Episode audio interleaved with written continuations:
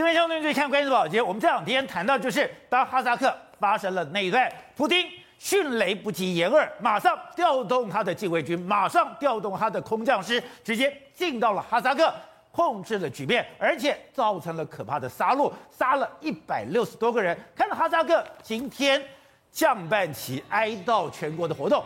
就代表这个事情已经告一段落了。俄罗斯现在已经进去以后，掌握整个大局。但这个时刻，中国才突然醒了过来。中国一开始还讲说：“哎，我们反对外国势力在哈萨克制造动乱，策动这个颜色革命。”好像说：“哎，我只在旁边，我在关心，我没有要进入。”可这个时刻，王毅才讲：“哎，有没有需要中国帮忙的地方？我们的维和部队也可以进去来协助维持秩序。”啊，但不对呀？俄罗斯已经进来了，俄罗斯已经控制局面了，俄罗斯已经占领了所有最重要的地方。那中国怎么会如此慢半拍？中国这个时候才醒过来说，好像哈萨克的事情天大地大。好，那问题来了，如果俄罗斯现在掌控了哈萨克，他会离开吗？如果俄罗斯进了哈萨克之后，就像布林肯讲的，只要二军进来了，他就不会离开。这个对这个地方的局势会造成怎么样的影响？而中俄之间不是血盟兄弟吗？难道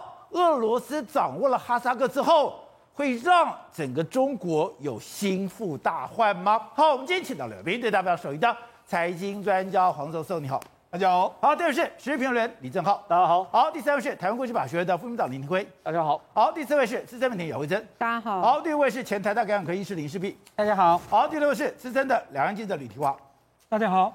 好，So，我们看到了。俄罗斯动作也太快了，对，不到几天时间，是，既然已经清理战场了，该杀的杀，该关的关，该抓的全部都抓了。可这个时刻，中国才突然醒过来，对，王毅才赶快打了一通电话给了哈萨克的外交部，说，哎，有没有需要中国帮忙的地方？中国可以派特种部队、派维和部队来稳定局面。对，问题是，中国你的动作也太慢吧？没错，而且中国做这个动作，代表。他看到俄罗斯进到哈萨克，是把他吓死了。而且，普丁告诉习近平说：“告诉你啦，怎么玩国际政治，这是特别是中亚的局势。过去一段时间，其实俄罗斯跟中国呢在中亚互相的争夺。为什么习近平要推出所谓‘一带一路’？他也是想要把中亚吃下来啊。结果你看，现在呢，哈萨克一出现动乱的时候，你看谁的动作很快？”普丁马上第一个时间，一月五号哈萨克求援之后，马上六号就出兵，马上三大禁卫队、三个空降师马上就抵达。抵达之后，你看十号的时候，哈萨克已经举行所谓全国哀悼日，已经降半旗，说哎这个局势已经解决了，解决了。这个时候呢，中国才突然觉醒。哎，十号就这个王毅就说，哎。我们可以派遣我们的这个特种部队，还有执法部队去帮助哈萨克。哎，不好意思哦，人家都戏都结束了，这个时候谁还需要你啊？你还在讲那个东西？所以你看，中国完全是慢半拍。那你说，哎，事实上谁更需要去巩固哈萨克？哎。在哈萨克投资最多的是中国啊，哦是哦，资产最多的是中国啊。你老早就可以用一个，哎，我保护我的侨民，我保护我相关的资产，我老早就可以进去了。结果你都已经搞到俄罗斯都已经收山完毕结束了之后了，现在你只能说什么？哎，那你俄俄罗斯会不会撤退啊？现在这个哈萨克总统就说，哎，撤军很快就会发生啦。然后这个普丁也说，一旦这个完成任务，说我们会撤出哈萨克的这个领土。问题是。布林肯说的很清楚，布林肯说什么？一旦俄军进去的时候，他就不会退出嘛。现在中国才想到，糟糕，这个问题是真的前所未见的大条啊！等一下，俄罗斯跟中国关系不是非常良好吗？他们两个不是战略同盟、血盟兄弟吗？现在俄罗斯进到了哈萨克，对。会让中国感到害怕，而且你觉得普京是真的会在意这种情分吗？当然不会，对嘛？所以他第一个时间，他现在有两个国家，他一定很想吃下来，一个是乌克兰，另外一个就是哈萨克。真假的？他曾经说过，乌克兰跟哈萨克这两个不应该是独立的国家，过去都是属于我们苏联的，我们俄罗斯的。虽然老早就想要吃掉哈萨克，这一次让他抓到个机会，毫不客气就给你进去了。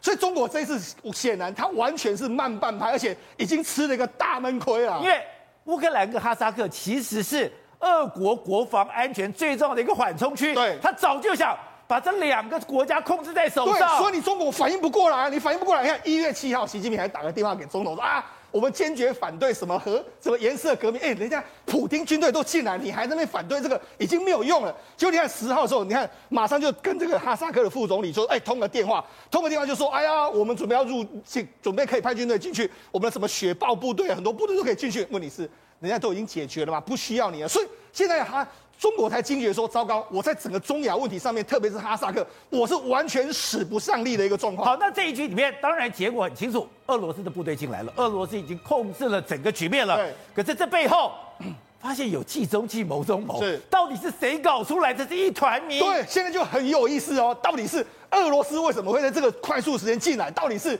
这个总统呢是故意要引俄罗斯进来呢，还是其实这是美国的局？哎，现在大家看的不清楚。但是唯一的重点就是中国绝对是大输家哦，因为他的地盘已经不见了，地盘被挖掉了，绝对是大输家。好，你看动乱的时候，你的资产会被破坏；现在俄罗斯进去的时候，你的资产现在被俄罗斯控制住，你要怎么去跟俄罗斯出讲这件事情呢？而且俄罗斯的反应也太快吧？刚刚讲到的。在第一时间里面，三个集团军就进来了，没错，三千多人就进来了。接下来七十几台、七十六架的运输机，对，又把大量的兵马运送过来。而且你讲到这个的时候，你觉得俄罗斯没有准备吗？当然有准备，他早就已经在准备这样的战事了吧。所以你看，为什么他反应速度会这么的快？你看第一个时间，他的部队三个。第三十一近卫这个空降突击旅，第四十五的这个特战特战旅，还有第九十八的空降师，我们讲过嘛？他第一个时间飞机到了，他现在更多消息出来，他前前后后一共出动了七十架次，七十架次，运了大量的这个，包括说这个相关的兵啦，还有什么空降战车啊，还有这个轮式的这个步兵战车啦、卡车，还有其他武器嘛。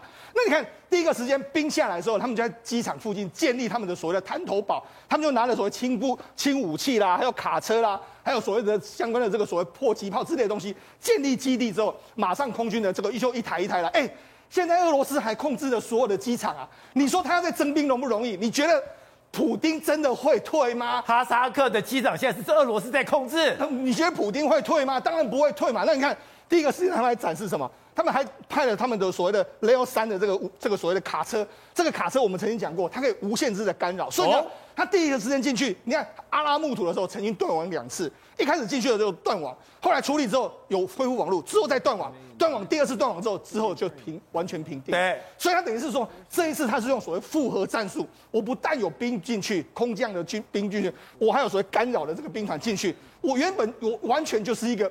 准备要入侵你这个国家的等级嘛？所以你的说，难道普京早就知道哈萨克有内乱？对，他知道这个，他早就已经成兵在边界。对，当你开始对我请求的时候，对，我的部队马上就进去了。他早就成北面，不然你哪来这么快的速度？对，哎，这个速度比美军都还要更快。你跟我求援，我第二天马上就去了。这个一定是他早就已经有准备好了嘛。所以这个看到这个为止来说，中国才惊觉说糟糕。你看为为什么？你看，因为我们讲这是哈萨克的国土。哈萨克其实呢，它跟中国呢，他们中间的这个国境有一千七百公里左右，而且对对中国来讲，哈萨克是个很敏感，因为第一个，哈萨克族在新疆里面有哈萨克族啊，哈萨克族会不会跟他们互相的联动？再来就是说，中国我们讲，中国在哈萨克有百分之十七的油田都是由中国在开采的，对，那更不用讲，中国在这边已经前前后后投资了三百亿，一带一路都在这里面，那你那么多土地什么什么，完全都在这边，结果你看现在布林肯讲的很清楚啊，他说。现在史上的一个教训就是，有时候一旦俄罗斯人进入你的房子之后，让他们离开就很难、啊、难了。所以呢，这个布林肯这样讲的时候，中国当然很担心啊。哎，俄罗斯进到你的房子，要让他离开就很难了。对，那你另讲，对俄罗斯来讲，他要不要想要吞掉哈萨克？要，当然想啊。所以现在对中国来讲的话，糟糕，我第一个时间没有进去，我现在毫无势力之后，我该怎么去面对未来哈萨克的局面？所以他现在怕的不是哈萨克内乱，对，他怕的也不是美国，对。他怕的是俄罗斯，普丁。为什么他怕的是普丁？我跟他讲，哈萨克除了这个中国这样很多这个很多这个投资之外，事实上我们讲，中国它在这个整个能源的这个布局上面，它有几个。第一个，当然目前最重要是这一条海上通路。但如果你美国一旦切断的时候，我还有另外一条嘛，从角漂港这边上来。是。但你美国要切断我海路是很容易的，所以我过去有两条陆路可以替代，一个是从俄罗斯运来的这个东北通道。另外是从哈萨克来的，经过霍尔果斯的西北通道。哦，好，所以过去呢，这两个通道是掌握在美国的手上。问题是，哎、欸，这个是俄罗斯，哎，哦，现在西北通道被谁控制？也是俄罗斯。俄罗斯控制你啊，所以这样你被两个国家完全控制你的通道。所以你看，《人民日报》说什么？能源饭碗必须端在自己手里。问题是，不好意思，你现在完全南边被美国控制，北边被俄罗斯控制。你觉得普丁会怎么玩你？那普丁当然会好好的，不是好兄弟吗？哎，宝杰，好兄弟是平常没事的时候好兄弟，有资源争夺的时候，大家各凭本事啊。你看现在他怕什么？现在中国媒体怕什么？他说俄罗斯会这个促成这个哈萨克呢允许这个欧亚同盟呢，还有产经过哈萨克还有石油征收天关税，也就是说，你以后只要经过哈萨克这个地方，我中我全部石油、天然气各个地方我都给你征税，加税、欸，这对中国来说很伤啊。所以呢，中国这中国现在等于是完全把所有的资源现在拱手让给俄罗斯，等于说，今天俄罗斯我可以在东北上面，我控制你的天然气，控制你油，对我先控制哈萨克，我现在也等于说是。全部都把你控制住了，对，你中国的能源全部都被俄罗斯北边的通道都被掌握住。好，那我们讲，事实上对中国来讲的话，更尴尬是什么？你知道，事实上这个哈萨克过去一段时间跟中国真的关系非常好。他们的前总统啊，你知道他是历目前为止啊，他几乎每一年之之前从政的每一年，他每一年都去中国访问。哦、那那事实上，所谓中国的一带一路是什么时候提出来？就是。二零一三年，习近平去造访哈萨克的时候，他第一次提出所谓的陆上丝路，就是这样子，是在哈萨克宣布的。所以他就是把哈萨克视为是陆上丝路的最重要的投资的管道。所以那因为你看，那中国怎么反应？第一个时间哈萨克出问题了，他们就啊，我们出动了这个歼二十啦，然后歼十六在上空这样绕来绕去，绕来绕去，哎，观察我们目前的局势，然后就没事了。所以，但是你没想到，这个普丁果然是这个行动派，马上就已经第二天空降师就来了，马上就空降。哎，你老早你也有你有一些准备嘛？问题是你完全反应不及的一个情形。那尤其是现在，我们知道海运现在其实是已经塞港，对不对？其实现在整个陆运呢是相当相当好哦，因为你从这个中国，然后到这个德国的这个陆运呢，现在呢大家都供不应求。问题是，你看你现在的陆运，现在哈萨克控制在谁的手上？对，也控制在俄罗斯的手上。所以现在对中国来讲的话，三百亿的这个投资。完全是处于一个打水漂的这个情形啊！好，那刚刚讲到的，现在哈萨克为难的就是，搞不好这个新的总统他会全面的倒向了俄罗斯。对，因为以前的总统他是管一个国际外交，我跟中国交好，我跟俄罗斯交好，我也跟美国交好。没错，这个。已经让普丁不爽很久了。没错，你看普丁来说，这几年的时候，你看他搞定了吉尔吉斯，就过去俄罗斯的加盟共和国，他一定要想办法，这个变成是亲俄的政权。亚塞拜然也变成是亲俄的政权。乌克兰来说，现在已经分裂，几乎是分裂成两个国家，一个是亲俄，一个是反俄。另外，白俄罗斯目前也掌掌握在这个苏联的这个俄罗斯的手上，所以他其实周边的国家，他都一个一个搞定。所以他当然要搞定这个最大最大的国家，就是哈萨克嘛。我老早就想要怎么搞定这个哈萨克，结果这时候天降给我个大好的机会。但为什么这是大好机会？我跟大家讲，这让为什么这次普丁会这么快速度了？因为呢，美国已经撤出阿富汗。哦，如果美国当时军队还在阿富汗这个地方的时候，搞不好美军可以先进来啊。哦，对啊，所以那就是因为你已经撤出阿富汗了嘛，你已经。在这个地方，你已经没有任何没有驻军了，没有任何驻军的时候，我当然不怕你，我就赶快进来嘛。我进来之后，我掌控这个地方之后，我现在下一步要怎么逐出美国的势力？那怎么逐出美国势力？实际上，当我们刚我们讲到说，他的前总统这个扎尔纳扎尔巴耶夫呢，他过去一段时间是亲美、亲中又亲俄，他是等距关系，所以他们其实曾经有签过一个叫做这个安卡拉宣言。安卡拉宣言是什么呢？他要联合几个国家。土耳其，然后乔治亚共和国，然后亚塞拜然，然后包括说它延伸到所谓的这个地方就是哈萨克，他们要盖一个油管，巴结油管，美国的这个管，美国的油管就从这边出来。是，结果现在你哈萨克已经被俄罗斯控制住，美国油管不可能了，没有了。所以现在怎样？俄罗斯这样大玩这种国际的这个游戏来说，我觉得普丁的手法真的是相当相当之厉害。好，慧珍，中国在。哈萨克投资这么多吗？他最大的一带一路的转运在也在哈萨克吗？那他怎么会不知道说这里对他很重要嘞？宝杰哥，我跟你讲哦，大家会认为说好像是中亚国家感觉会比较落后，其实完全没有。他从这个二零一三年开始，中国一带一路进去到那边，到目前为止大概已经投资了数百亿美金哦。你现在看到的这一切哦，全部都是哈萨克的现在进行式。这是哈萨克，非常漂亮。其实我跟你讲，我我觉得它繁荣的地方，搞不好比台湾更繁华，而且呢。你会觉得，哎，可能只有中国去投资几百亿美金吗？没有，我跟你讲，日本，日本竟然在去二零二零年的九月的时候呢，跟他签了两个合作，大概一亿多美金，干嘛呢？协助他挖矿啊，发展他这个部分。再来，韩国，韩国的现代汽车竟然也进驻到那边，协助他们这个制汽车制造业，而且他们预估年产要大概四五万到十呃四五万到十万台哦。中国的宇通汽车也进驻到哈萨克进行相关的投资，而且呢，我跟你讲，还有。最近他们更厉害，他们将喊出什么？我们知道他在仰赖那些煤炭啊、化那个石油啊这些天然气这些所谓的传统的石化产业，对不对？我跟你讲，人家宣誓哦，二零三零年再生能源在我们国家发展的是占有十八，哎，而且谁协助他们发展再生能源？这看太阳能板、风力板全部都进去，谁协助他们？欧洲。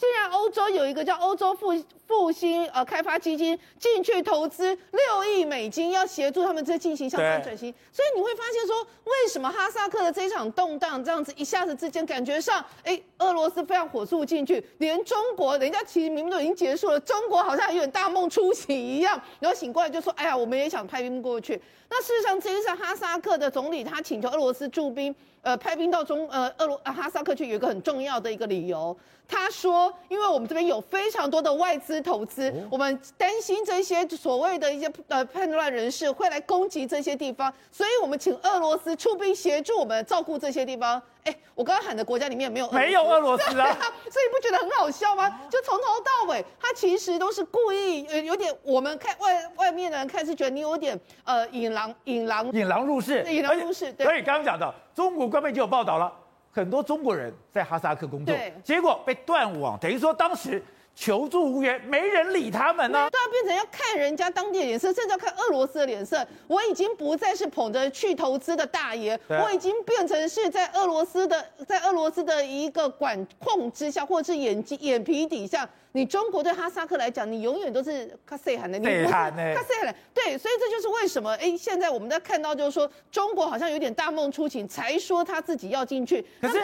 以前的中国官僚不是反应很快吗？怎么这次慢这么久嘞？对，而且俄罗斯都已经进去，都已经占领，都已经清场了，你才说你要进去？对，所以最近《华尔街日报》他们有一个相关的文章哦，其实讲到底哦，他们呃症结点是在讲什么？他们就说其实跟习近平有很大的关系。哦、他们就举例哦，他说包括从那个缺煤炭啊，然后粮食危机跟疫情这些相关的风暴，他们认为说其实这个人问题就是出在习近平身上，因为习近平呢，事实上他自己本身的一个知识水水平不足。但是呢，他又所有事情全部都要管。管到什么呢？你身上竟然背着几十个委员会跟工作小组的一个主席跟组长的一个身份，再来就是说，你一口气你要打击房地产，你要打击科技，你要打击教育，因为你认为他们的势力已经大到富可敌国，或者是可以跟你中国共产党 PK，所以他们没有办法相信这样子的一个呃产业这么庞大的成长，最后把你打下去。问题你打下去之后呢，你要怎么可以修算？你要让你的中国经济朝跟哪个方向走？所以很好笑哦，这《华尔街日报》他都写了一篇文章，他在评论。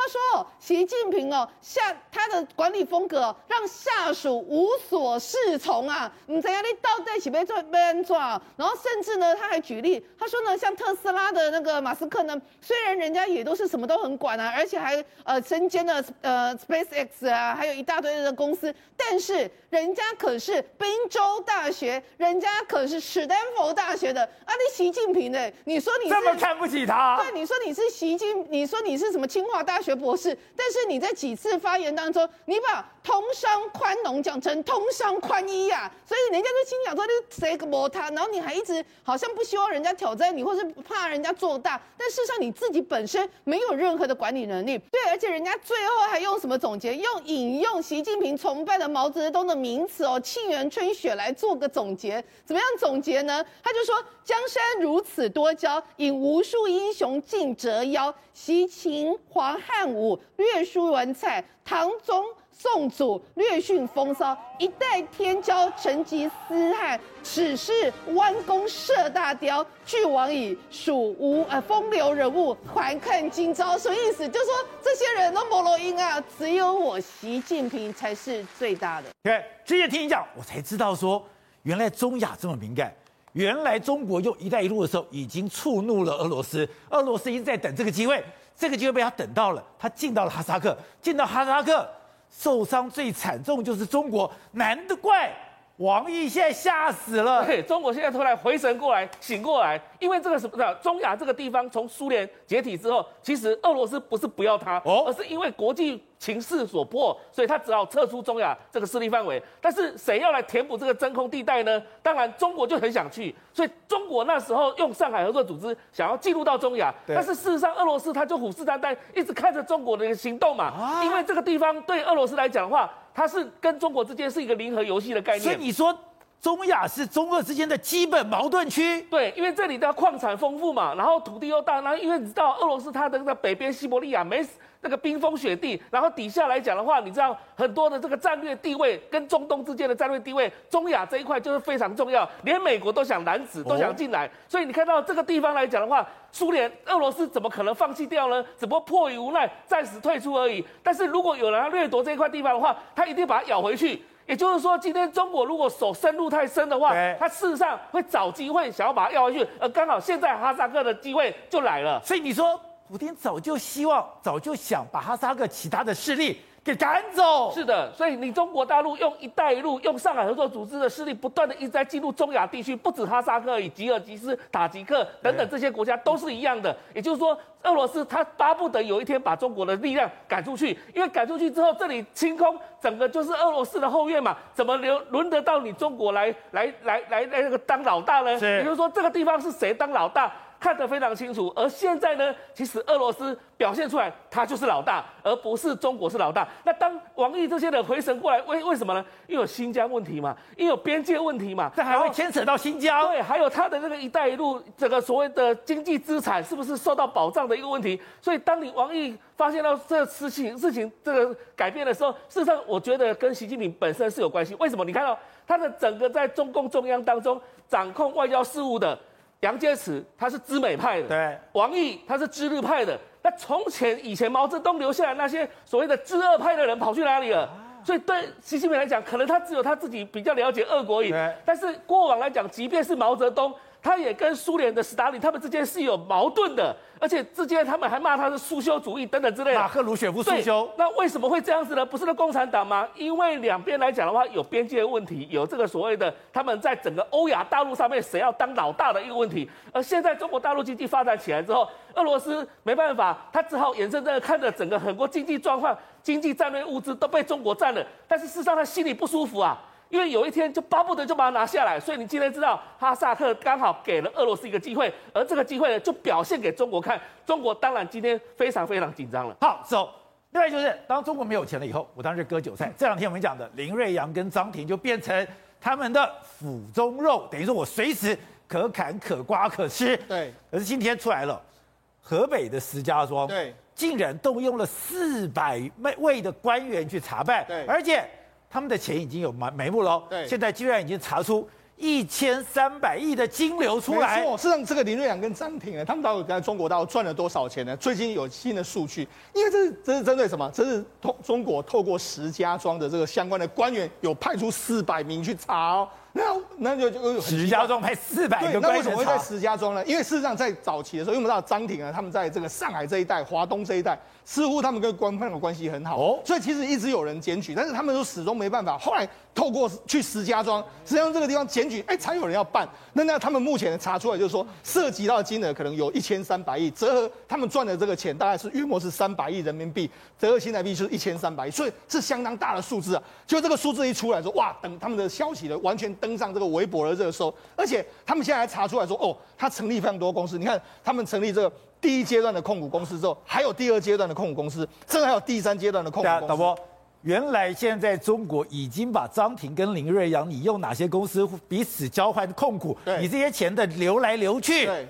都已经查出来了，你看他都已经把你的股权结构查得非常清楚嘛？哎，上海的这个投资公司啦，持股多少多少，然后你跟这个上海的这个你你原本的这个达尔威的贸贸易持股是多少，他都把它查清楚。所以也就是说，中国现在已经掌握了你的金流了，也掌握你相关的这个去向了。所以接下来你有可能会是怎么样？因为第一个。如果你用这样的方式，可能中国会用所谓逃漏税，因为你先看起来的话，你显然是有逃漏税。但是逃漏税呢，罚款就算了，但是现在怕的是什么？怕的是说你可能会有刑责，会有刑责。对，第一个就是说，因为中国的刑法有规定，就是说，如果你传销的这个业务来说的话，一金额超过两百五十万的，可以在五年以上，年以上啊。所以那这就是这样啊。他们现在等于是说，除了跟你说你可能有逃漏税的问题之外，哎，刑法也会给你下去。所以现在张庭跟这个林瑞阳两个人呢，我觉得现在等于是。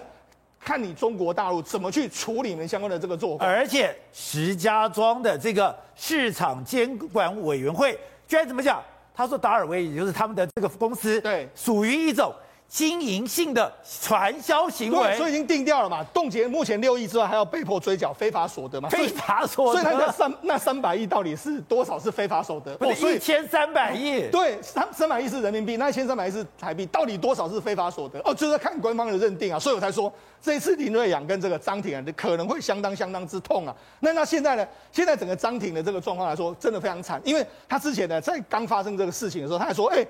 我们不不畏风雨啊，不畏惧任何的流言蜚语，他们还有相关的这个活动嘛？对。就现在呢，他们还虎力全开，他们现在呢，已经所有的，包括抖音上面的所有的平台上面，已经都完全找不到了。那甚至现在人家都说，可能要追杀他们用过的这个艺人，包括我们曾经说过了林志玲啊、小猪等等的，你到底有没有用过？这个可能也是涉及相关的这个法令。好，那我讲，这让今年对中国的这个艺人或是直播主来说，可能会相当相当之难过啊。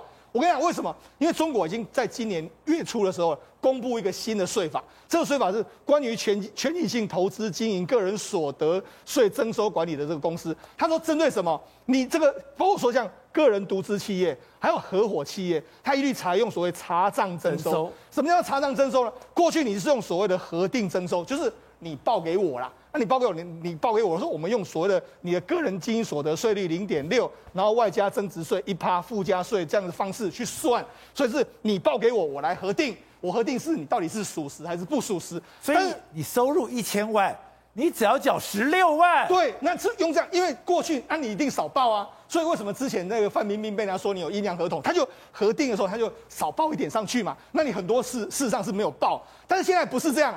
现在是用查账，查账意思是什么？我自己来查你的账，我查你到底多少钱，我就一毛钱我都给你找得清清楚楚。所以就变成说，为什么维亚或什么张挺他们会被会被会被这个开刀，就是因为你的新的税法上上路说，我总要找个人先记记齐。对，那你们就是我要去拔皮对割韭菜，人士就是这样。所以今年呢，中国的艺人跟网红呢，在这个新的税制之下，今年呢恐怕会相当相当之难过。那我们都知道。